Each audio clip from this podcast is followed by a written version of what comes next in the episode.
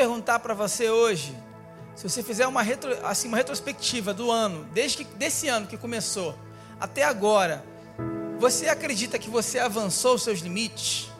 Você acredita que na sua vida, seja ela financeira, seja ela familiar, seja ela ministerial, que nota que você daria para você? De 0 a 10, que nota que você daria? E aí? De 0 a 10. Engraçado que na minha caminhada cristã, eu tenho percebido que, é, que é o maior problema nosso, às vezes, não é nem descobrir o nosso potencial. Às vezes a gente até sabe o nosso potencial. Alguns não sabem o seu potencial também, acontece isso. Mas o, o nosso maior desafio é superar os obstáculos. Porque às vezes a gente conhece o nosso potencial, mas parece que toda vez que a gente quer se tornar realmente uma potência, parece que algo nos para sempre e a gente não consegue se tornar a potência que Deus sonha que a gente seja. A gente não consegue ser a potência que a gente sonha ser no trabalho, que a gente sonha ser na família, que a gente sonha ser é, em, em cada área que a gente vive e convive. Às vezes as pessoas dizem para nós: "Nossa, cara, você tem uma, você é muito comunicativo, você é muito bom se comunicando". Aí você pergunta: "Tá bom, mas por que que eu não me tornei então um gerente de vendas, um diretor, um líder, um empreendedor?" Ah, você é muito bom, é muito inteligente. E por que que eu nunca me tornei um grande gestor? Ah, você é um coração muito bom, ama as pessoas muito bem. Mas por que que eu me, nunca me tornei um pastor então? Você tem esse coração bom todo. Parece que às vezes a gente até identifica algumas coisas boas, alguns é, talentos, dons, que as pessoas elogiam a gente falam para a gente. Mas o interessante é que às vezes a gente não consegue transformar isso numa potência. A gente tem o potencial, mas não consegue fazer daquele potencial uma potência. E o grande problema é exatamente esse. É como se fosse uma caixa d'água. Imagina uma caixa d'água que está enchendo a água e de repente, quando ela começa a chegar no limite, começa a vazar água pelo ladrão e a água não passa mais. A nossa vida às vezes está assim. A gente quer ultrapassar o limite, mas a gente não consegue ultrapassar porque começa a vazar pelo ladrão o ladrão das nossas almas, que é o tempo todo querendo tirar, roubar da gente. Ele rouba de nós a unção, ele rouba de nós é, é, a nossa motivação, a nossa alegria de vencer, nosso entusiasmo, ele fica querendo roubar. Então, talvez o nosso maior desafio hoje é descobrir o que tem feito a gente parar. O que tem feito a gente parar. Talvez nosso desafio não é descobrir o nosso, a nossa potencial, mas é o que tem feito a gente parar. Né? Em algum momento da sua vida, você já pensou em desistir? Com certeza. Então, uma das responsabilidades dos pais é impor limite para os filhos, sim ou não? Então o que, que o pai faz? Ele pai ele começa desde criança. Eu vejo como com o Theo ali, é, não pode aí, não mexe aí, aí dá choque, não vai por aí, aí é alto. Se olha, e o filho é engraçado, meu filho, Theo é dois anos, essa idade ela é assim, ele não tem medo de nada. Ele é um valente, meu filho. Outro dia estava pulando na cama assim, a minha cama é mais ou menos quase dessa altura aqui. Ele pulando assim, um, dois, três, e, e foi de cabeça. A sorte que eu vi na hora, eu peguei ele pelo pé, assim, igual um, um peixe, quando você pega o peixe assim. Cara, eu falei, nossa, esse meu filho está doido. Mas ele não tem limite. E o nosso papel é justamente impor limite nos nossos filhos. Está errado isso? Não, isso é educação, a gente tem que fazer isso mesmo. O problema é que quando a gente cresce, a gente meio que se perde e a gente acaba se acomodando nesses limites. Ninguém pode viver sem limites, mas a gente não tem que se acomodar. As pessoas elas se, se tornam limitadas na vida. E elas param de sonhar grandes coisas, ou então elas até sonham, mas não se movimentam. Ou então elas até tinham uma expectativa muito grande, mas na primeira queda ela desistiu. Então a pergunta que fica para nós é: o que está nos paralisando? Olha que coisa interessante. É, tá, saiu uma pesquisa agora. Você vê como é que isso é tão, isso é tão sério que a gente, a gente cresce com, esse, com esses limites da acomodação. Saiu uma pesquisa agora que os, os filhos não estão querendo mais sair de casa. Eles querem continuar morando com os pais. Com 30, com 35, com 40. Vão continuar com os pais, está tudo certo. Por quê? Porque é uma acomodação nossa. Uma acomodação. É como a história do, do elefante que foi criado, ele pequenininho no circo, e ele foi amarrado a uma estaca. E é ali que acontecia? No início, quando ele era pequenininho, ele tentava sair, tentava, se machucava, se feria. E aí ele cresceu. E ele continua amarrado naquela pequena estaca. Agora ele tem uma força enorme, mas ele não sabe. Ele não sabe. Se ele fizer uma força, ele tira, mas ele não, ele parou de tentar porque ele não sabe o potencial que ele tem. Ele não sabe a força que ele tem. Como você se vê? Talvez você se acha desprovido da beleza. E aí tem aquela aquela aquele rapaz que você acha interessante, ou então aquela moça que você acha interessante, mas você pensa, isso aí nunca vai ser para o meu bico. Isso não dá para mim. Como dizia na minha época, muita areia para o meu caminhãozinho. Será que é mesmo? Às vezes tu vê um cara assim, assim, sendo sincero, né? tu vê um cara às vezes assim, desprovido da beleza, né? Mas com uma menina linda, sempre teve namorados bonitos, você fala, mas o que está acontecendo? O cara não tem dinheiro, o cara. Alguém já teve essa experiência de eu vi uma história assim? E você fala assim, mas o que, que acontece com esse homem, rapaz? O que, que ele tem de diferente? Às vezes, o que ele tem de diferente é que ele decidiu não impor limites para ele. Ele decidiu se olhar além do seu, dos limites que a sociedade impõe para ele. Além dos limites que muitas vezes você acha que nunca alguém chegou para ele e falou: ah, é muita areia para teu caminhão, rapaz. Porque é assim que as pessoas fazem. Muitas vezes as pessoas mesmo tentam nos parar, nos impor limites, a gente acredita naqueles limites, a gente recebe às vezes uma palavra, que aquela palavra entra no nosso coração de uma forma que a gente realmente acredita naquilo. Aí você acredita que nunca vai bater a meta, que você nunca vai arrumar um emprego melhor porque está muito ruim a crise, e é isso, Petrópolis está muito ruim. Você se sente preterido. Ah, não, porque aquele pessoal ali que tem dinheiro, eles, eles têm mais atenção, não sei quem, e você fica sempre com aquela, aquela síndrome do cachorro vira-lata. Sabe como é que é?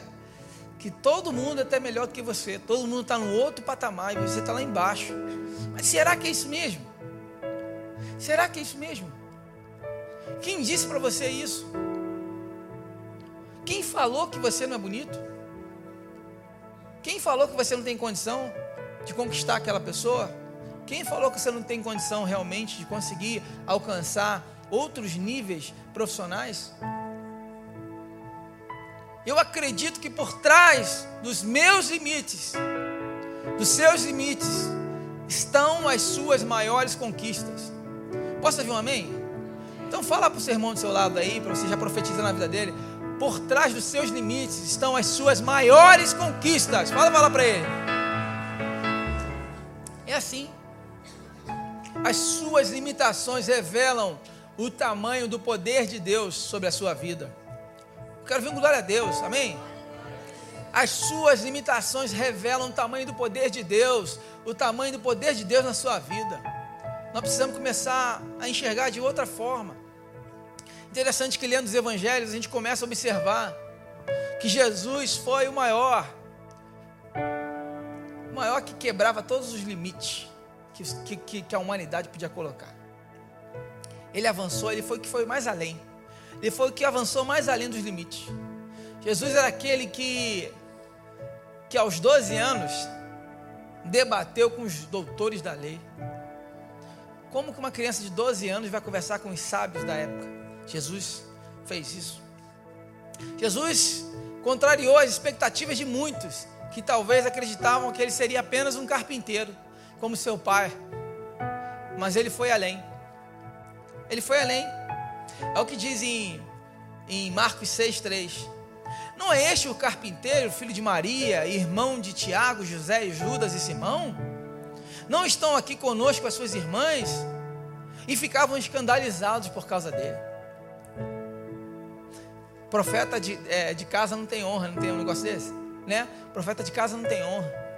E às vezes, quem está próximo da gente pessoas mais próximas, amigos, irmãos, familiares, são aqueles que são usados para nos limitar. Para nos limitar. Foi além ao anunciar uma mensagem diferente para os rabinos da sua época. Ele escandalizou os discípulos indo à cruz. Agora, essa aqui ninguém nunca vai barrar. Ele foi o único que venceu o limite da morte. Posso ouvir glória a Deus? Ele foi o único que venceu o limite da morte. Da morte, queridos. Ele fez tudo isso sem pecar. Então eu queria conversar com vocês como ir além dos nossos limites. Como a gente faz para ir além e como a gente faz para não parar no meio do caminho. Eu queria conversar com vocês sobre isso. Eu quero apresentar apenas três pontos importantes para nós. O primeiro ponto é a gente precisa vencer a acomodação. Vencer a acomodação. O que é acomodação? É, no dicionário, ausência de ambição. Ausência de ambição ou de inspiração é o conformismo. É atitude ou tendência de aceitar uma situação que é inconveniente para você. Aquela situação não é boa para você, ela não te faz bem, mas você decidiu aceitar. Isso é acomodação. O antônimo disso, o antônimo é dinamismo. Fala para o seu irmão do seu lado, dinamismo, fala para ele. Dinamismo é uma característica daquele ou daquilo que é energético. Ele é enérgico, ele é ativo, ele tem diligência, ele, ele tem resignação, perdão, iniciativa, ele que se movimenta, ele evolui, ele é criativo. Ele é criativo. Essa palavra me chamou muita atenção, dinamismo. Talvez isso é o que esteja faltando para a gente. A gente precisa ser mais dinâmico, a gente precisa estar em movimento. A gente tem que sair da zona de conforto e começar a rever a nossa vida. É isso que significa vencer a acomodação. É ser dinâmico. Fala para o seu, seu irmão, fala assim, seja dinâmico. A gente faz pouco e acha que está bom. Não é assim? Meu filho, por exemplo, tirou quanto na prova? A prova valia 7. Aí ele tirou 6,2. Pô, tá bom, pai. Pô, filho, não tá bom. Pode ser mais, cara. Vamos lá, né? Se deixar por ele, acho que ele nunca ia tirar um, um 7. Porque a gente tende a ser achar que tá bom. A gente vai até determinado ponto e ali a gente descansa. Estamos satisfeitos com o que a gente já realizou a gente, a gente se acomoda. Só que no reino de Deus, a expectativa de Deus é sempre que a gente faça muito, muito mais. Aliás, a expectativa de Deus é que os nossos sonhos sejam muito maiores que nós mesmos, porque assim a gente depende só dele. Porque quando o nosso sonho é do nosso tamanho, a gente não precisa de Deus para nada. Agora, quando o nosso sonho é maior que a gente, só através do poder de Deus para a gente alcançar. E a expectativa de Deus é que a gente sonhe muito, muito, muito grande. A gente sonhe com coisas grandiosas no Senhor. É como eu falei, se, se alguém falou para você que você é comunicativo, então por que você não se torna o maior avivalista desse século? Por que você não se torna o maior evangelista do bairro, da cidade? Será que não é essa a expectativa de Deus? Será que não é? Quando falamos a respeito de realizações de Jesus, algumas pessoas até argumentam: ah, Jesus fez isso porque ele era Deus. Então, como ele era Deus, ele conseguiu fazer essas coisas. Só que vocês não estão entendendo a expectativa de Jesus, quando ele, a palavra que ele nos deixa é que nós faríamos quê? Obras ainda maiores que estas. Nós faríamos estas e obras ainda maiores. É o que diz João 14, 12. Então, não estamos falando de ultrapassar limites éticos, limites onde, ah, eu tenho que é, vencer o limite do, do cheque especial. Não, não é isso que eu estou falando, não. Eu tenho que vencer o limite, sei lá, de qualquer outra coisa boba. Não, não, não é isso. Limite da velocidade, não é isso. O limite que você precisa vencer são, são aqueles dogmas, são aquelas coisas que têm estado na sua mente, aqueles pensamentos que têm regido a sua mente de um jeito que você não consegue vencer mais certas coisas. Mas digo a verdade: aquele que semeia pouco, pouco também ceifará. Aquele que semeia em abundância, em abundância também ceifará. 2 Coríntios 9, 6. Esse é o grande segredo. Quanto maior a nossa semeadura, maior a nossa colheita. Isso se aplica a tudo na nossa vida. Os resultados que obtemos em nossa vida espiritual estão li, diretamente ligados ao, ao tamanho da nossa semeadura. Se você ora pouco, você vai experimentar pouco de Deus. Se você lê pouco da palavra, você conhece pouco da palavra de Deus. Mas se você decide ser intenso, aliás, eu estou percebendo, eu não sei, eu fico às vezes uma, umas viagens na minha cabeça, mas o que eu estou percebendo é que a nossa cultura hoje, quando eu olho para a cultura antiga, eu vejo que a nossa cultura hoje, nós estamos cada vez mais superficiais. Parece que a gente está assim. Está muito difícil a gente se entregar para as coisas.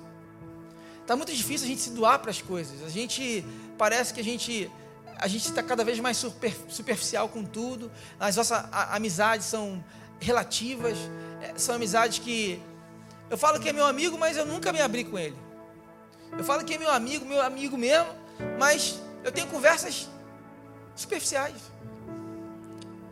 Que de fato representa um amigo de verdade. Que eu amo meu filho, mas um tempo de qualidade mesmo eu não tenho. Eu tenho mais tempo no WhatsApp do que tempo com meu filho. Então amo mais o WhatsApp do que meu filho. Sei lá. Nena, temos que pensar nisso. A gente vai se tornando superficial.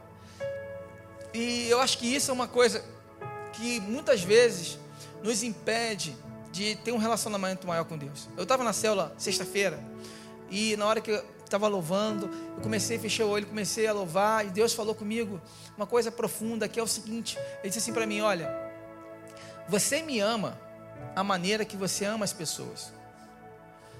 A, a forma de você expressar o seu amor por mim é a maneira como você ama as pessoas.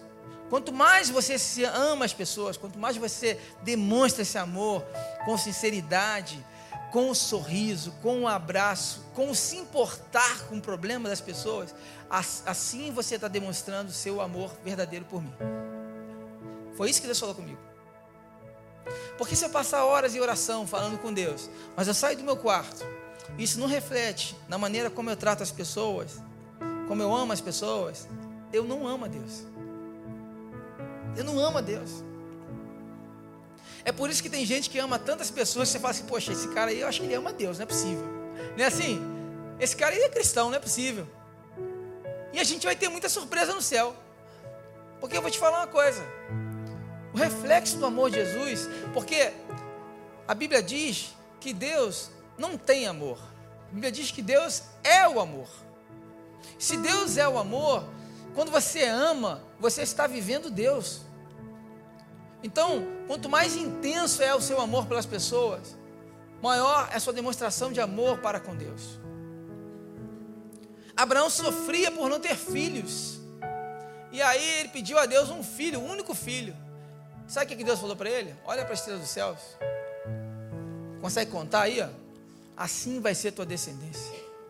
Quem gostaria de receber uma benção dessa do Senhor aí? Uma palavra profética dessa do Senhor, amém? Eu, eu lembro que quando eu, quando eu me tornei produtor musical, eu tinha um sonho.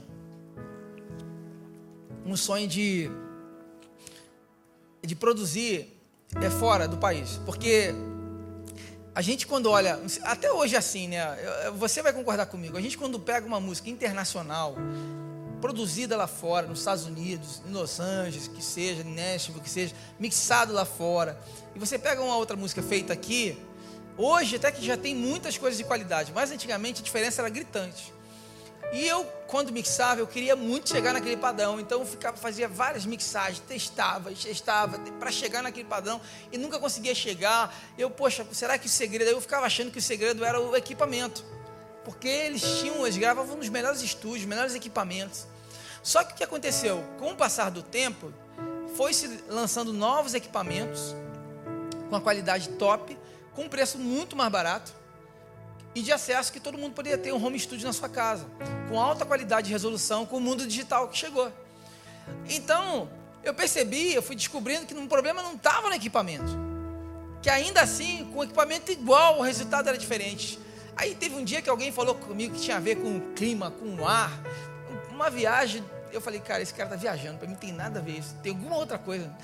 E aí eu tive a oportunidade de ir para Los Angeles, realizar esse sonho, produzir um disco lá. E quando eu cheguei lá, eu falei, cara, agora eu vou descobrir o que acontece. Pedi pro, pro produtor para ele mixar comigo. Ele ia mixar, eu ia ver o que ele estava fazendo ali. Eu queria saber o segredo que ele estava usando ali. Aí ele começou a mixar. A primeira coisa que eu percebi, eu falei, caramba, ele vai fazer essa edição essa, essas vezes todas mesmo? Eu na, na segunda já tinha, tá bom. Irmão, enquanto não ficou perfeito assim, de não, você não conseguir enxergar mais uma, ele não parava. Assim, eu já percebi de cara que o problema não era no equipamento, o problema estava justamente no nível da entrega, da qualidade que ele se propôs a fazer. Sabe aquela coisa, o sucesso é, é o bom inimigo do ótimo? E o sucesso mora nos detalhes. Então, assim, cada detalhe que ele ia fazendo ia dando um, colorido diferente. Aí ele botava uma dobrinha aqui, outra dobrinha ali, Aí começava a ficar diferente o negócio, começava a crescer, o áudio começava a crescer, começava a crescer. Quando eu via, eu falei: caramba, a bateria que estava com som bom, não, peraí, vou colocar mais uma outra caixa por baixo. Botava outra caixa por baixo, botar mais um outro bumbo agora por baixo, botava outro bumbo por baixo. Aí ia dobrando tudo. Quando eu fui vendo, a música estava desse tamanho. Aí eu entendi que o problema não está na qualidade do equipamento, o problema está na nossa maneira de se dedicar às coisas na profundidade. O problema está no dinamismo. O dinamismo. Sabe? Essa palavra foi a palavra que eu achei mais interessante para falar hoje. Dinamismo. É a gente sair dessa zona de conforto, a gente se mexer, a gente criar, a gente ter criatividade, a gente não descansar enquanto não ficar incrível.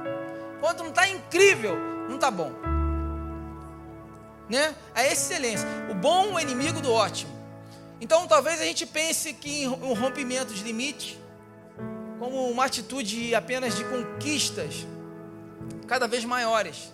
Mas o romper do limite não está ligado só a, a conquistas, está ligado também a renúncias. Tem coisas que a gente não está experimentando porque a gente não está sabendo renunciar. Porque o tamanho da sua renúncia é o tamanho da sua conquista. Muita gente quer conquistar, mas não quer renunciar. Ela quer as coisas. Você acha que é fácil acordar todo dia às 5 horas da manhã, 6 horas da manhã? Eu lembro quando foram entrevistar um jogador, acho que foi, não sei se foi o Adriano, se foi o Ronaldinho, falaram com ele: Poxa, como é que foi para você ter uma experiência com 18 anos de jogar fora e ganhar milhões fora? Como é que foi para você essa experiência? Deu essa sorte? Ele falou: Sorte? Meu pai me traz para treinar desde criancinha, eu não sei o que é, 8, acordo 5 horas da manhã, eu vou treinar todo dia. Aqui não tem sorte nenhuma, não. Tomou uma, né? Repórter tomou uma assim que ele chegou a ficar tonto. Mas é, é por aí. A gente fica acreditando que um dia vai, vai cair uma varinha mágica, sei lá o quê. Você vai, vai chutar um, uma raspadinha. Vai... Não. As, as, oportunidades não vêm por acaso. Eu não acredito nisso. Eu acredito que pode até acontecer, mas o, o natural é a gente se empenhar e fazer com excelência e dar o nosso melhor e viver o extraordinário que Deus tem para nós. Então a gente vai precisar renunciar. Vai precisar renunciar à preguiça. Vai precisar renunciar algumas, algumas mágoas, ressentimentos que muitas vezes têm te paralisado. Tem gente que ainda não conquistou coisas maiores porque ainda não perdoou ainda não decidiu abrir mão desse ressentimento que só te fere, te faz mal, que só te paralisa. Não. Você vai precisar renunciar a isso. Você vai precisar renunciar à zona de conforto. Não tem jeito. a gente tende a cumprir apenas a exigência de costume. Faz só o que mandam a gente fazer. É por isso que o dinamismo também tem a ver com você ter iniciativa. Fala para o seu irmão aí, iniciativa. Fala assim, ó, Deus espera de você iniciativa. Bota mais uma coisa aí, proatividade. Deus espera de você proatividade. É isso aí, iniciativa, proatividade. No reino de Deus é a mesma coisa, queridos. Qual foi tua iniciativa para trazer um visitante hoje aqui para ouvir a palavra de Deus? Qual foi tua criatividade hoje para trazer alguém? A tua iniciativa para conseguir o perdão na tua casa? A tua iniciativa para conseguir aquele emprego que você está sonhando?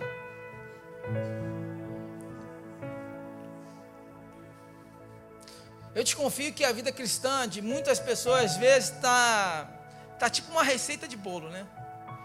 Então é você pensa que é assim, é uma colher de oração, né? Duas xícaras de leitura da Bíblia, uma pitadinha de fé, e tá bom. Passou o dia, começa outro dia, começa outro dia. E a gente se acomoda nisso. E a gente cria muitas restrições. A gente vai ao culto, mas aí não vai à célula.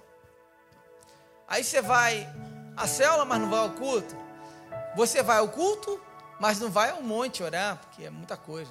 Você vai na célula, mas não pode ir no hospital orar por alguém. Então você vai criando limite em cada coisa que você faz. Então você nunca se entrega. Talvez você está anos na igreja, anos que você vem à igreja. Vem ao culto, assiste o culto, senta, ouve a palavra, culto abençoado, vai embora para casa. E passa a semana inteira, no outro domingo, mesma coisa.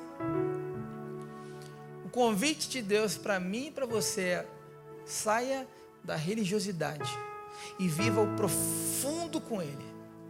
E viva o sobrenatural. Rompa todos os seus limites para que você possa realmente ser um instrumento de forma diferenciada para Ele para que a chama desse amor que está brotando no seu coração, que você tem, o diferencial que você tem, que só você tem, porque cada um é de um jeitinho, esse amor que Ele te deu, Ele espera coisas grandes de você. Ele espera coisas grandes de você. A expectativa de Deus é essa: que você saia e você faça, e você conquiste, e você ganhe almas para Jesus, sabe? Jesus ensinou no Sermão da Montanha o rompimento de muitos limites, de modo que os discípulos deveriam não só deveriam obedecer, né? Não apenas os requisitos mínimos estabelecidos por Moisés, mas ir além, ir além, no sentido de, de agradar a Deus de verdade. Então, quando ele falava assim, vocês, Moisés dizia, vocês não podem adulterar. Mas o que Jesus dizia para ele? Você não deve nem desejar, nem pensar, nem ter olhar impuro. Enquanto Moisés dizia, não pode matar, ele dizia o seguinte: ó, evita o ódio no seu coração, evita o rancor no seu coração. Jesus foi muito além. A, a obediência à lei seria pouco diante dos propósitos de Cristo.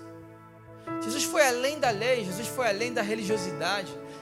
Jesus veio para quebrar essa religiosidade. E é o que diz em Mateus 5, 39 a 41: A qualquer que te bater na face direita, oferece-lhe também qual? A esquerda, a outra face. Ah, e ao que quiser pleitear contigo e tirar-te a túnica, larga-lhe também a capa. E se qualquer te obrigar a caminhar uma milha, vai com ele duas. Vá com ele duas. Essa é a proposta de Deus para nós, de Jesus. É uma proposta de renúncia. Segundo ponto, seja perseverante.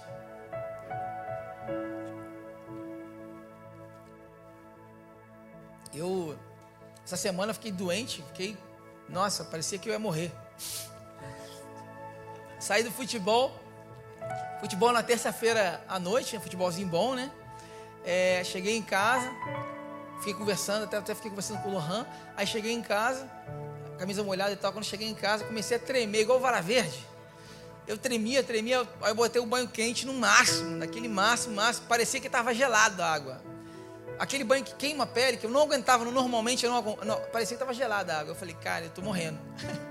aí tomei um monte de remédio, fiquei lá na cama, fiquei três dias assim. Aí eu estou melhorando agora. A garganta tá, tá mal. Mas eu estou melhorando. Uma, uma frase de Thomas Edison diz assim: Nossa maior fraqueza está em desistir. O caminho mais certo de vencer é tentar mais uma vez. Fala para o seu irmão, fala assim: tenta mais uma vez. Tenta mais uma vez. Tenta mais uma vez. A perseverança, na verdade, é bem mais que uma virtude. A perseverança é uma atitude. É uma atitude. De fato, é muito mais fácil você desistir do que você persistir. Isso nos faz entender que na vida não existe pessoas de sucesso e pessoas fracassadas. Na verdade, o que existe são pessoas que correm e buscam seus sonhos sem desistir. É só essa a diferença. Não tem diferença, é só essa.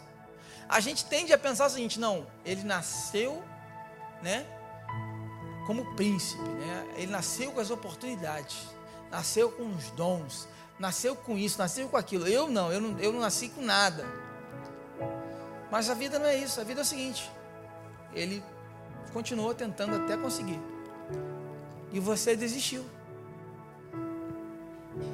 Tiago 1, 2 a 4 vai dizer: Meus irmãos, tende por motivo de grande alegria o passar de por diversas provações. Pois vocês também sabem que a prova da sua fé produz o que? Perseverança. E a perseverança deve ter ação completa, a fim de que vocês sejam maduros e íntegros, sem lhes faltar coisa alguma. Esse texto é maravilhoso porque ele nos mostra como que deve ser a nossa perseverança diante das dificuldades, diante das lutas, diante dos grandes desafios que vêm à nossa frente como que deve ser a nossa perseverança, que deve produzir fé no nosso coração, que deve trazer um amadurecimento na nossa vida. Na verdade, você vai perceber que esse é o principal motivo que tem feito muitas pessoas falharem. A falta de perseverança. A falta de perseverança. Aliás, é, nós somos tentados àquilo que nos atrai, correto? aquilo que nos atrai. Nós somos tentados também para desanimar naquilo que nos atrai, também para parar naquilo que nos atrai. Então vou te dar um exemplo. Pô, você vem animado para a igreja, sabe? Deus está falando contigo, você está ouvindo a voz de Deus, está feliz. Aí o diabo pensa assim: como que eu posso fazer para parar essa pessoa? Aí ele fica pensando, e ele vai, de alguma forma, naquilo que você é atraído, ele vai tentar usar aquilo para te parar. É assim que funciona. Por exemplo, se você é um cara nervoso, quando chegar aqui na igreja, vai parar um carro aqui na tua frente e não vai deixar tu passar. O teu carro vai ficar preso lá embaixo. Todo mundo ficou solto, só o teu ficou preso. Por quê? Porque é para te, é te tentar, para você ver se você vai aguentar, meu irmão. Pode reparar, sempre acontece com quem, nossa, esse cara aí não era para acontecer isso com ele. Mas por quê? Porque no fundo são estratégias para nos parar. Aí você não suporta fofoca, eu também não suporto fofoca, mas vamos falar de quem fala do teu nome. Mas isso são é, é, é, é, o cano lá do ladrão. Lembra do ladrão da caixa d'água? Isso é o cano do ladrão da caixa d'água. É para roubar a unção de você. É para escoar, escoar a unção de você. E aí, vem essas coisas, coisas para te irritar. É, se você tende ao ciúme, e vão provocar você dentro da igreja se bobear. Para tu dar um planchadão. Crente, escandalizou. Mas não é isso. É porque o diabo, ele quer parar você. Diabo quer te parar. O diabo, ele quer te parar. Aliás, eu aprendi uma coisa muito boa, tá? Isso eu aprendi com a minha esposa. Tem que, falar, tem que dar o braço a torcer. Ela diz o seguinte: que quando alguém dá em cima do marido dela, ela não briga com o marido, ela briga com a mulher. Entendeu? Porque às vezes o marido, fala Deus, né? Que às vezes o marido não tem culpa, tadinho. O bichinho tá lá, na dele, tá quietinho. E aí vem aquela serelepe toda lá para cima dele, né? Aquela pericrente, né? E aí, meu irmão? Então, assim, você vai brigar? Briga com a mulher. Filha, não está vendo que tem dono, não? Está cega? Precisa que eu arranque seus olhos para você ver melhor? assim, um linguajar cristão, com muito amor, entendeu? Meio que por aí. Mas, queridos, o diabo vai fazer de tudo para te parar. E você precisa entender que são nas pequenas coisas que ele vai minando o seu coração. O dia de vir para a igreja é o dia que acontece de tudo. O dia de ir na célula é o dia que acontece de tudo. O dia que você decide. É ou não é assim? É problema no trabalho, é problema não sei aonde, é problema com o filho, eu não sei o que, que dá problema. É o, é o bebê que faz necessidade na hora de sair, tem que trocar fralda, aí demora mais 40 minutos para sair, é tudo acontece. Por quê? Porque é uma luta muito grande para você estar aqui, porque Deus sabe, e o diabo também sabe que se você estiver aqui, você vai ser abençoado, porque você vai estar em família, você vai receber uma palavra do alto e você vai compartilhar essa palavra com seus irmãos. Nós somos uma igreja em família. Como é bom estar junto, em comunidade. Qual é a proposta da Igreja Batista Atitude? A proposta é viver em comunidade, mas uma comunidade que acredita no amor um pelos outros. Um amor a Deus que se expressa no amor uns pelos outros. Essa é a proposta da Igreja Batista Atitude. É isso. Agora, o pior não é você ouvir uma mentira, não. O pior é você é, ter aplicar fé nessa mentira. Tem gente que tem mais fé na mentira do que na verdade. Você fala assim, ó, você é um vencedor. Ele fala, tá bom, sou sim. Você é ungido de Deus, tá bom, sou sim. Cara, você está derrotado. Estou derrotado. Eu estou derrotado, eu estou derrotado, eu estou derrotado. Ah, eu estou derrotado. Tem mais fé no. Está entendendo? Isso que é pior. Já que é para ter fé, vamos ter fé no positivo. Vamos acreditar naquilo que você não está vendo, então vamos acreditar no positivo. Que você já conquistou, que você já venceu. Que você, em nome de Jesus, vai ser um grande pastor dessa igreja que você vai ser um grande líder de célula, que vai ganhar muitas pessoas para Jesus, que tua casa vai ficar pequena de tantas pessoas que Deus vai te dar para você cuidar. Entendeu? Mas não, você prefere, prefere acreditar em quê? Que tua casa, ah, não, lá na minha casa ninguém vai. O bairro é distante. Ah, lá ah, as pessoas não vão querer ir na minha casa. Ah, as pessoas gostam mais porque na outra casa é assim, tem assado, tem um sofá assim, tem um som assim, tem, lá tem não sei quem, tem alguém para tocar. A gente começa a criar um monte de limitações. Não é assim? Eu falei para vocês e vou repetir o que eu falei semana passada. O avivamento vai começar onde? Vai começar na sua casa. Fala para o teu irmão, o avivamento vai começar na sua casa. O avivamento vai começar na sua casa. Quantos querem abrir a sua casa para que comece o avivamento? Levanta a mão aí que eu quero ver. Que eu vou levar no cartório amanhã. Vou tirar foto, vou levar no cartório. É isso aí, glória a Deus. É isso aí. É isso aí. Começa na sua família, que é o seu principal ministério. Seu principal ministério é a sua casa, seus filhos, a sua mulher, seu esposo. Começa ali e dali vai expandindo para todo o bairro, para os vizinhos, para os amigos, para os familiares. E quando você vê, você está trazendo avivamento para onde você está. Posso ouvir um amém? Glória a Jesus.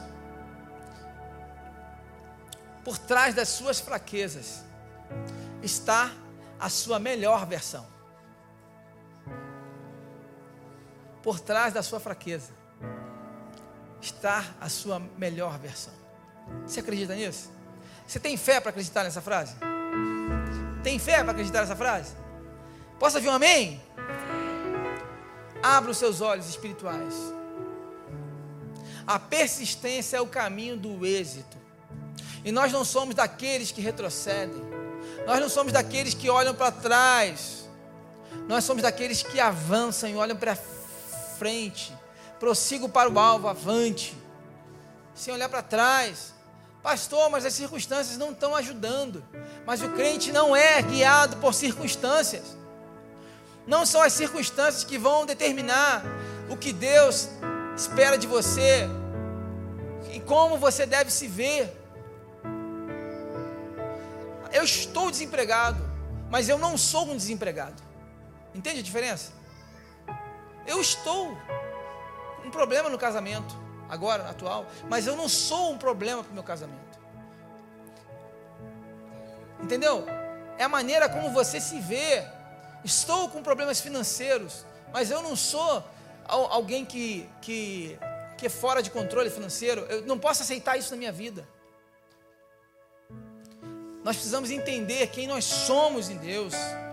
Quem nós somos em Deus. Em Ezequiel 47, versículo 1 a 12, é, isso nos faz lembrar da visão o qual o profeta foi conduzido ao rio. Ele disse assim que não lhe seria suficiente contemplá-lo, né? De longe ou permanecer às suas margens. Ele deveria entrar nas águas e deixar-se envolver e avançar dentro delas, alcançando profundidades cada vez maiores, até que precisasse nadar, por não ser possível prosseguir andando. Isto é ultrapassar limites. Quantos querem ver o rio de Deus sobrepondo a sua cabeça aí? Quantos querem mergulhar nesse rio tão profundo? E esse rio de Deus está mergulhando, você está no, no, profundo desse rio, e a água está lá em cima. Quantos querem isso para a sua vida, amém? Isso é ultrapassar os limites da razão e viver pela fé, é ir além das situações controláveis é ir além. É, o que dizem a seu respeito não combina com o que Deus pensa sobre você. O que dizem a seu respeito não combina com o que Deus pensa sobre você. Aliás, eu aprendi que eu precisava olhar para as pessoas com o olhar de Jesus. Porque a gente tem um olhar não só limitador para a gente, mas para as pessoas também. A gente olha para as pessoas com preconceito, limitando as pessoas. Se a pessoa não está muito bem arrumada, a gente já olha classificando. Se a pessoa está de um jeito, a gente, se a pessoa erra em alguma coisa, a gente julga. E olhar de Cristo para nós, você pode estar nessa situação, mas você não é isso. É isso que Jesus está dizendo para mim e para você nessa noite. Você está nessa situação, mas você não é isso. Você não é isso. Você, você pode estar tímido hoje, mas você não é tímido. Você não, não aceite isso.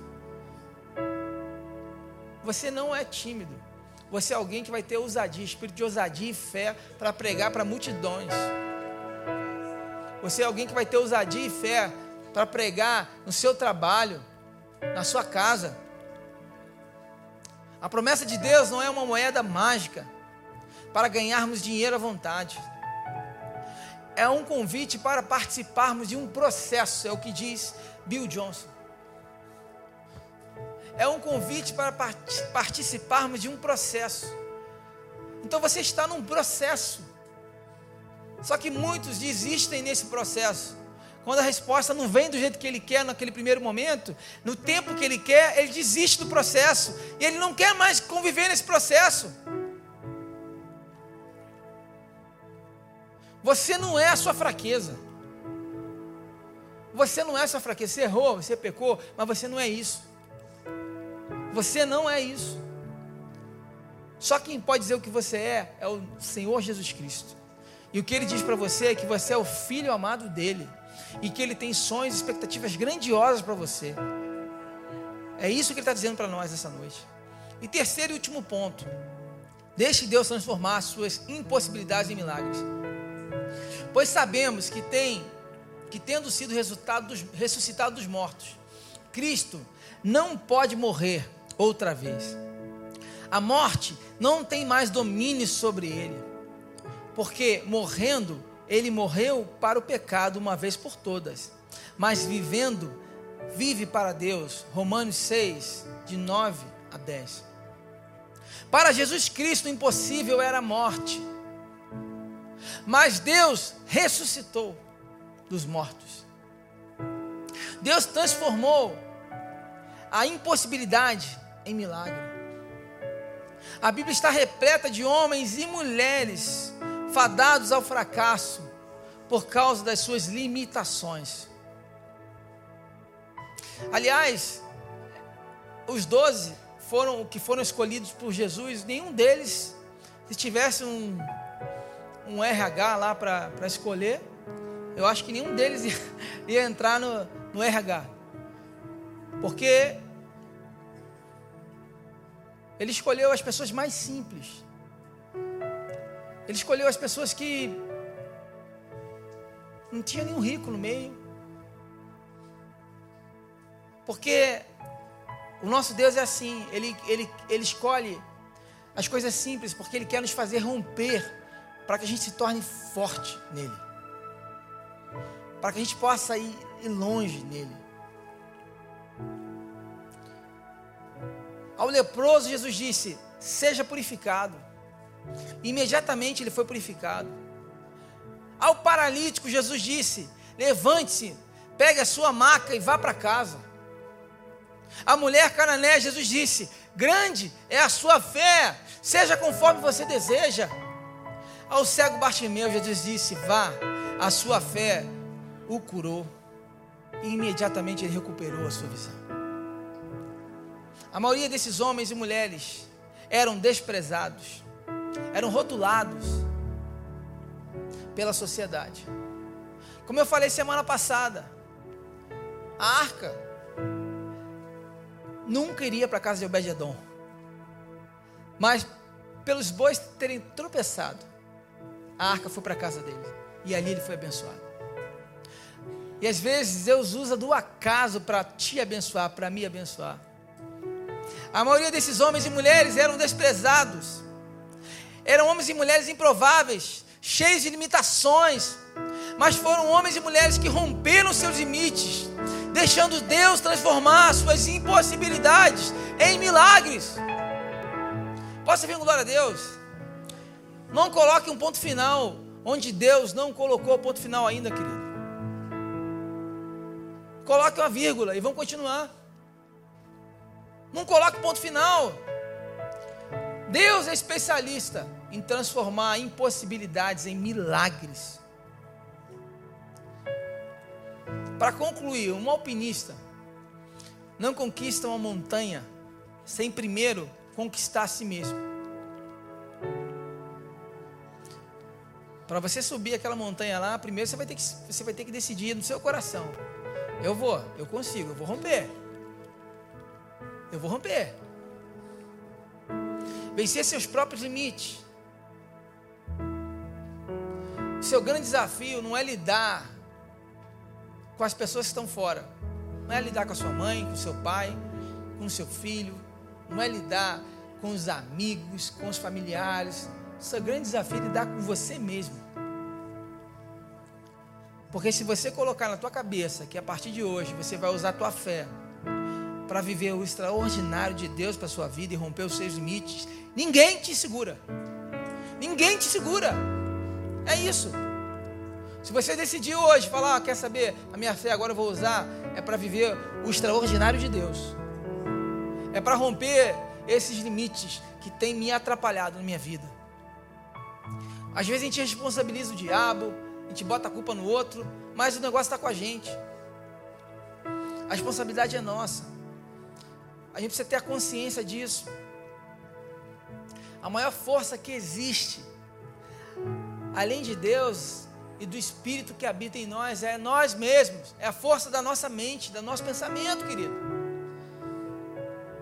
Nós precisamos entender isso e tomar posse disso, liberar esse, esse potencial que está em nós e realmente assumir o destino que Deus tem para a nossa vida. Quantos querem viver o destino que Deus tem para você? Quantos querem romper? Eu não sei qual foi a área da sua vida que você decidiu parar e desistir. Talvez foi no relacionamento. Você casou, fez tudo certo, se empenhou, foi fiel e teu marido te traiu. Tua esposa te traiu. Isso fez de você desistir e parou. Talvez você sonhou em ter a sua empresa, abriu sua empresa e faliu. Eu não sei qual foi a sua frustração. Talvez você acreditou numa igreja, entrou numa igreja, investiu, trabalhou na igreja, ajudou a igreja, até financeiramente, descobriu coisas horríveis daquela igreja. Isso te fez desanimar e parar. Mas eu quero que você entenda que o que vai fazer você viver o extraordinário de Deus e romper é justamente quando você entende o seu lugar em Deus. E o seu lugar em Deus não é um lugar da mediocridade não é um lugar da mesmice espiritual, é um lugar do dinamismo. Amém? É um lugar onde você vai vencer na criatividade, no romper, em cada área. E nós vamos orar declarando isso nessa noite. Que você vai, você vai em nome de Jesus vencer essas coisas que têm te paralisado. Vamos deixar para trás esse passado maldito que tem te parado, que tem feito você desistir, que tem feito você não romper. E às vezes nós somos presos ao nosso, nosso racionalismo, porque nós estudamos e aprendemos e acreditamos às vezes mais no nosso intelecto do que no poder de Deus. Então, tudo que tange a fé, a gente tem dificuldade de acreditar. Só que não existe poder de Deus, não existe a gente viver uma experiência com Deus sobrenatural sem fé. Porque nós estamos falando do âmbito espiritual. Tudo que é racional tem a ver com aqui, ó, com o mundo aqui. Ó. Mas quando se fala do sobrenatural, do espiritual, aí nós estamos falando de fé. Não estamos falando de fé, estamos falando de cura, de milagre. Nós estamos falando de gente que é curada do câncer. Não estamos falando de gente que estava de, decidido a se matar, tirar sua própria vida e foi transformado nessa igreja. Não estamos falando de gente que veio para cá, que estava presa ao vício e foi liberto. Não estamos falando de gente que estava preso, que estava um casamento destruído, já separado, já em, em casa se, separada, já assim, um não queria nem ficar perto do outro. E Deus foi lá e restaurou. Falamos de gente desempregada há meses e Deus abriu a porta. Isso acontece pela fé. Isso não é pelo racional. Então, se você quer viver coisas maiores, romper limites, você vai ter que entrar no âmbito da fé, do sobrenatural e sair do mundo racional. Sair do racional.